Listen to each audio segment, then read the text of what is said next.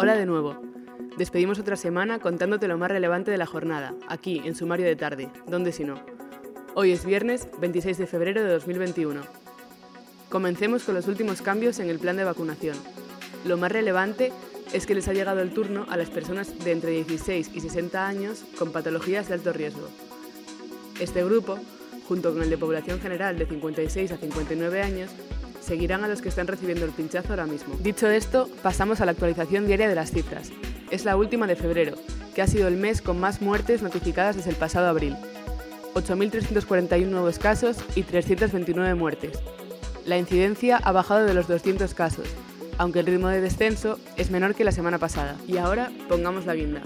Juan Carlos I está de nuevo en el punto de mira por saldar deudas fiscales, de nuevo sin que nadie lo requiriese. Esta vez ha abonado más de 4 millones de euros, una cuantía que supera con creces a la que pagó en diciembre, con el mismo objetivo. Soy Carolina Freire y esto ha sido Sumario de Tarde. Gracias por escucharnos un día más. Feliz fin de semana.